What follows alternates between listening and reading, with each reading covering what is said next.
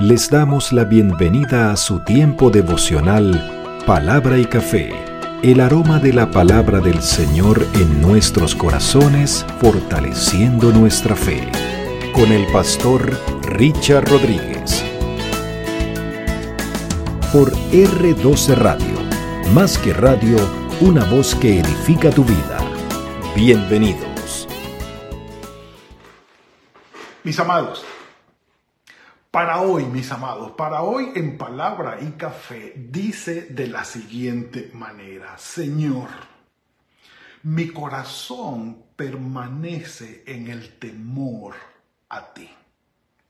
Con mucho cuidado vamos a enfrentar estos cuatro versículos que siguen y el tema como sigue aquí en adelante, que tiene que ver con la apostasía con aquello de abandonar la fe, retroceder, hacerse a un lado, quitarse o retractarse de la confesión y de la vida cristiana que una vez se tuvo, de la que una vez se disfrutó y ahora no, y ahora no.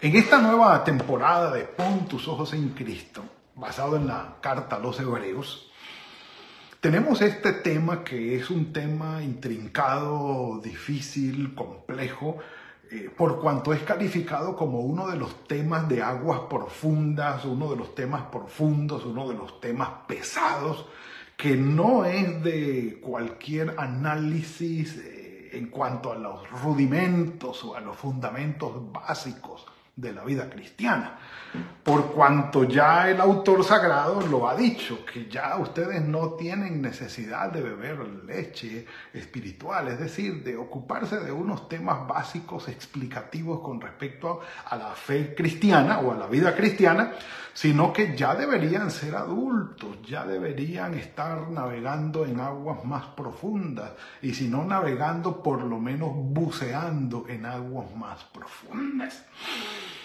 Ustedes saben que cuando uno está aprendiendo a nadar y todo, el hacer las apneas y estar bajo el agua, eh, a veces uno no baja más de un metro, si acaso metro y medio.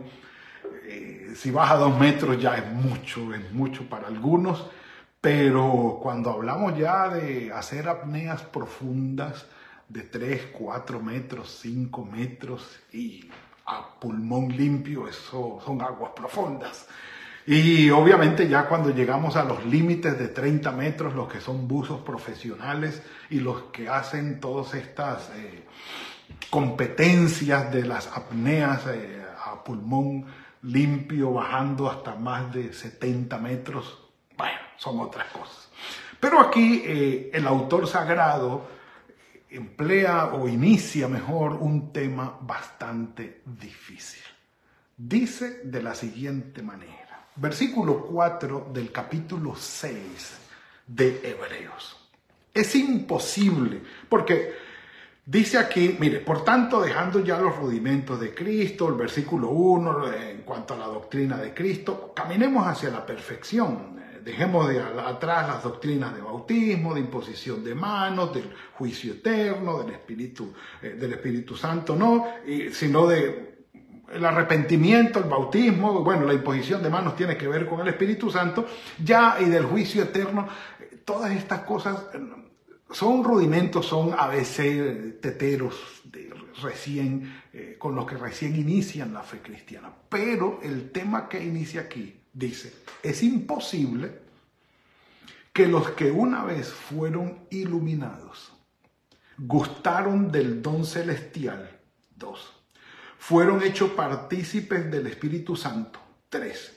Y asimismo gustaron de la buena palabra de Dios. Cuatro. Y los poderes del mundo venidero. Cinco.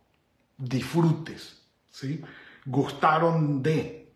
Fueron iluminados, gustaron del don celestial. Ya vamos a explicar eso. Y eh, los poderes del mundo venidero. Y recayeron. Palabra clave. ¿sí? El gustar de versus recaer.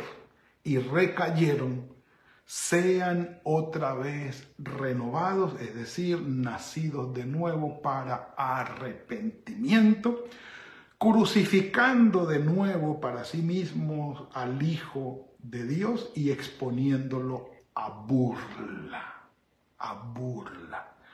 La tierra que bebe la lluvia, que muchas veces cae sobre ella y produce una hierba provechosa a aquellos por los cuales es labrada, recibe bendición de Dios, aquella tierra. Pero la tierra que solamente produce espinos y abrojos es reprobada. Está próxima a ser maldecida o maldita y quemada al fin. Al fin. Y es una figura que utiliza el autor sagrado para ilustrar lo que acaba de enseñar. ¿Cuál es el punto, mis hermanos? ¿Cuál es el punto? Quiero decirles algo en cuanto a la apostasía.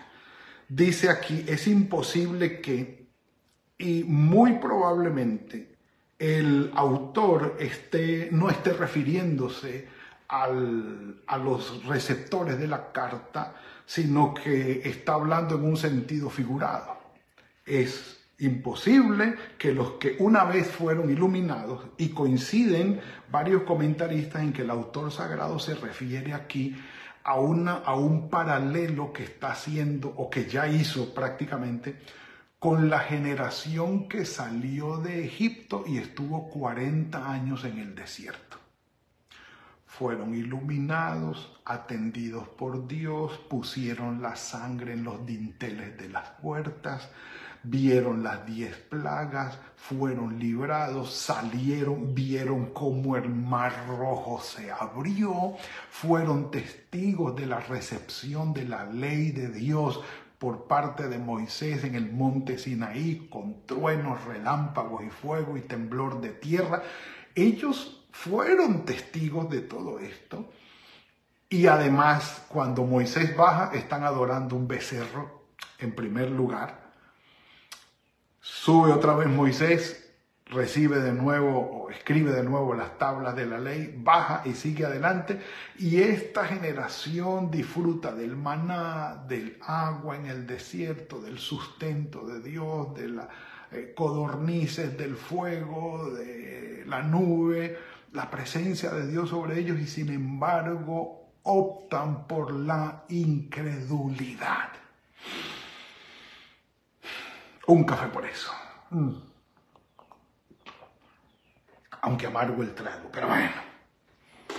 Optan por la incredulidad, queriendo decir que ellos estuvieron rodeados, fueron afectados para bien, bendecidos por el Señor, y esto no les bastó para que finalmente o durante todo ese tiempo optaran por la incredulidad, por la blasfemia, por la queja, por mm, el desdén en cuanto a lo que hacía falta. Y no pudieron valorar ni reconocer quién era Dios y qué era lo que Él hacía en favor de ellos y que podía ingresarlos en la tierra prometida. Y decidieron no creer. Entonces, dicen que los, eh, los comentaristas que los que una vez fueron, eh, hace una referencia tácita a aquellos que estuvieron 40 años en el desierto, o también plantea una situación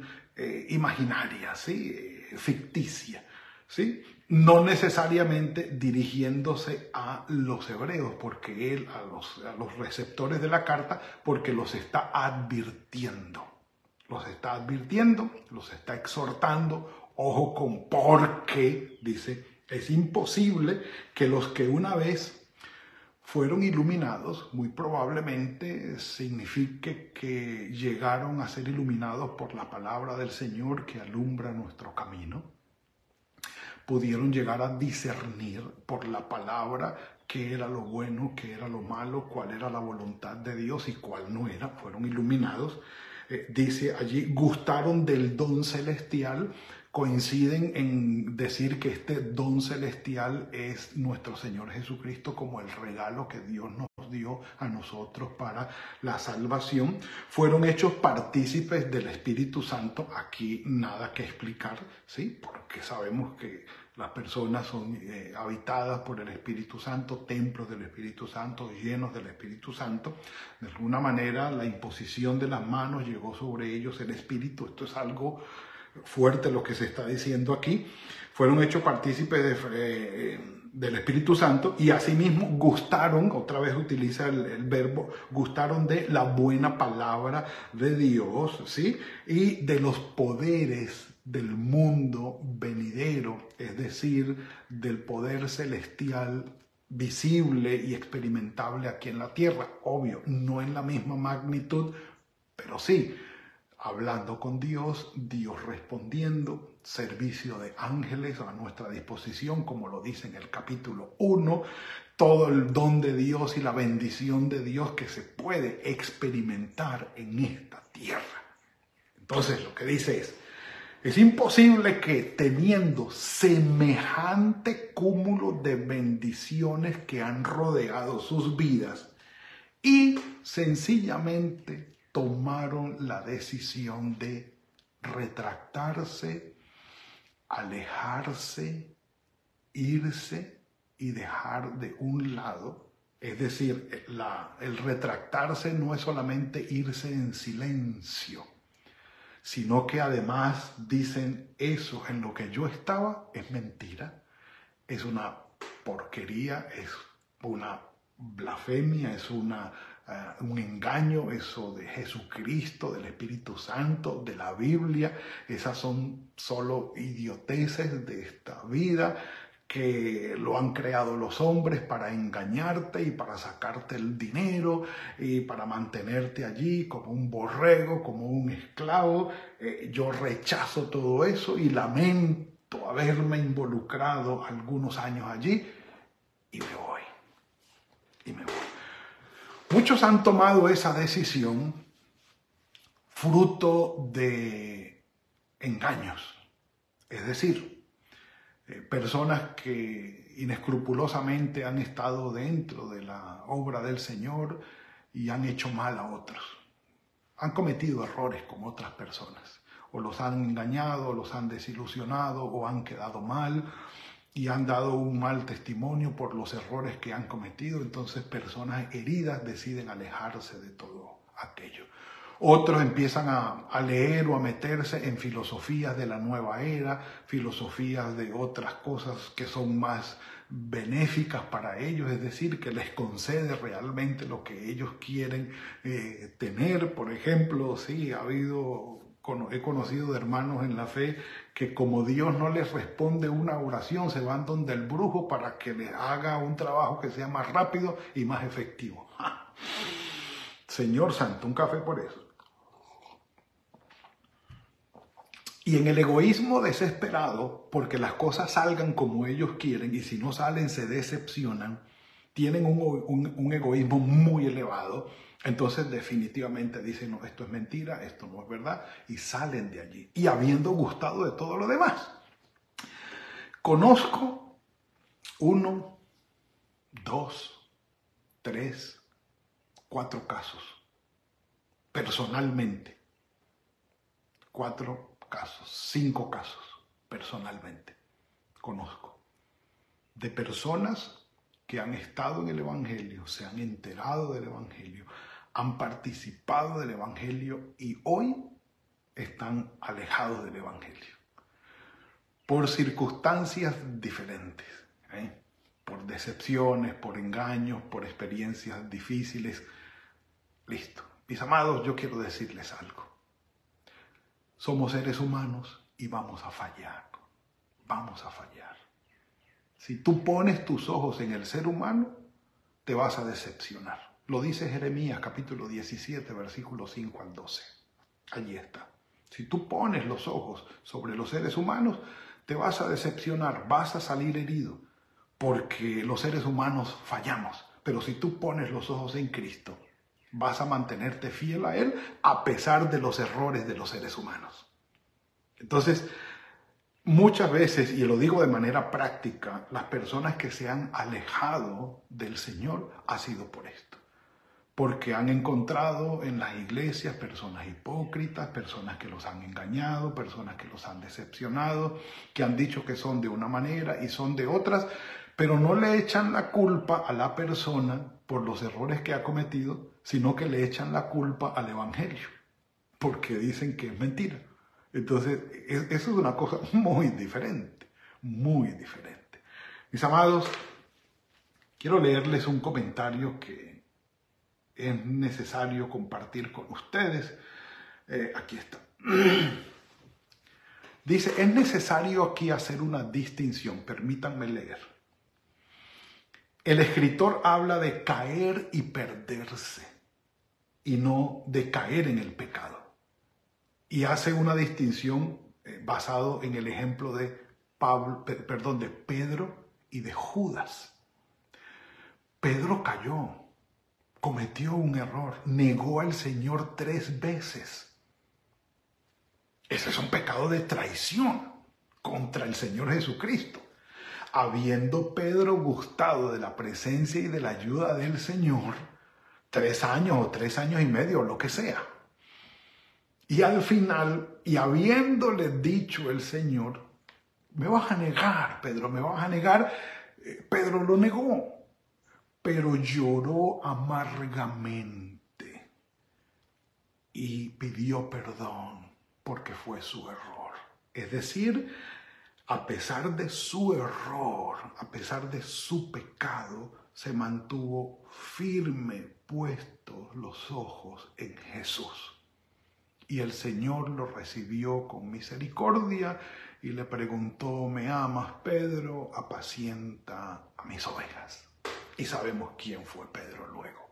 Pero Judas, que también traicionó al Señor, que también, digámoslo así, fue clave en el, en el proceso de salvación porque su traición lo entregó y si no hubiera sido él, hubiera sido otro, pero fue Judas.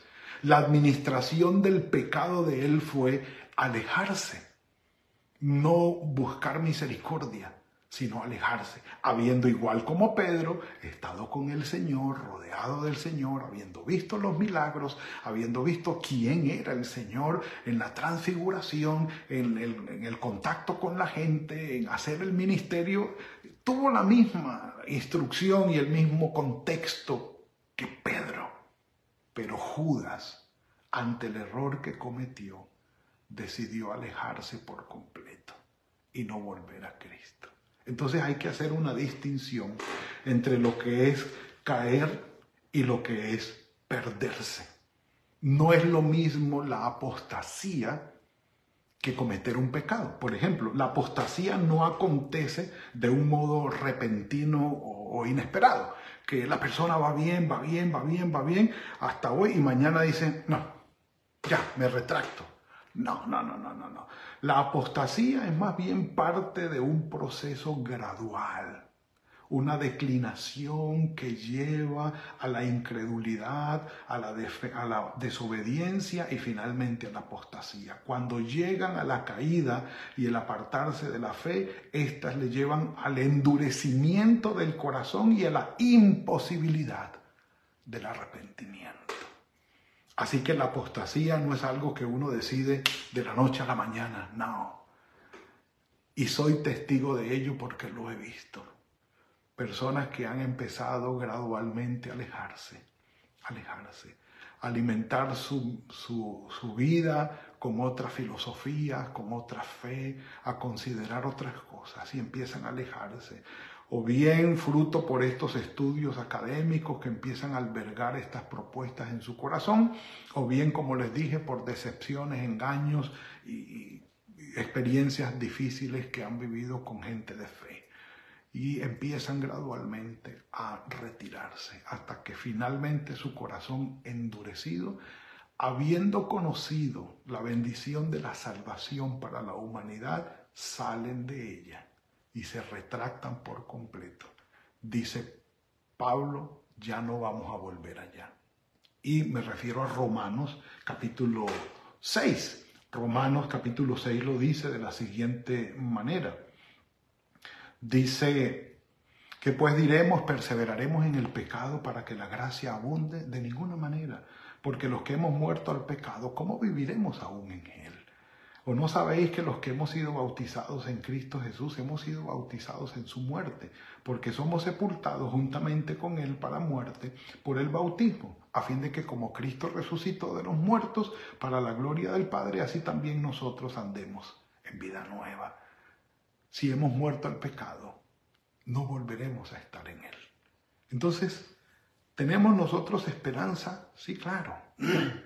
No significa que la apostasía para nosotros, eh, perdón, no significa la apostasía cometer errores. No, podemos cometer errores. Y vamos a hacerlo, somos seres humanos. Vamos a caer.